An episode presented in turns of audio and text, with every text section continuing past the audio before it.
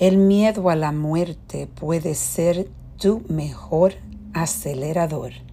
Esa es la reflexión del día. Estaba pensando ayer que recibí una noticia muy triste de una de nuestras empleadas que en el 2017 eh, descubrió que tenía leucemia o linfoma, linfoma. Y esta niña de treinta y pico de años acaba de morir, dejando dos niños. Y lo triste es pensar que un ser tan joven perdió la vida y hay tantas, tanto, tanta vida que ella nunca llegó a disfrutar. Momentos de, momentos que muchos de nosotros tomamos como, como que son momentos que pertenecen a nosotros y nunca se nos van a ir. Por un ejemplo, eh, esta, esta niña no, esta, esta muchacha no va a ver a sus hijos graduarse de la high school, graduarse del, del colegio, eh, casarse, tener nietos. Es triste pensando de que una vida tan joven se acaba de ir. A la misma vez, debemos de tratar de usar estos ejemplos, especialmente para personas como yo digo, yo he vivido más tiempo de lo que me queda por vivir.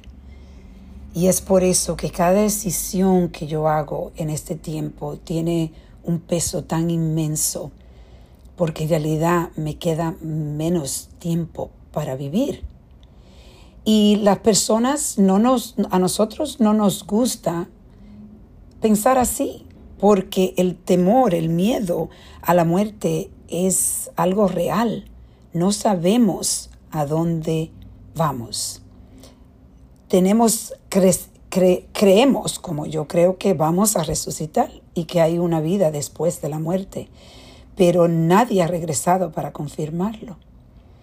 Pero sí, yo tengo esa fe y esa fe me da esperanza, pero en realidad no sabemos qué pasa después de la muerte.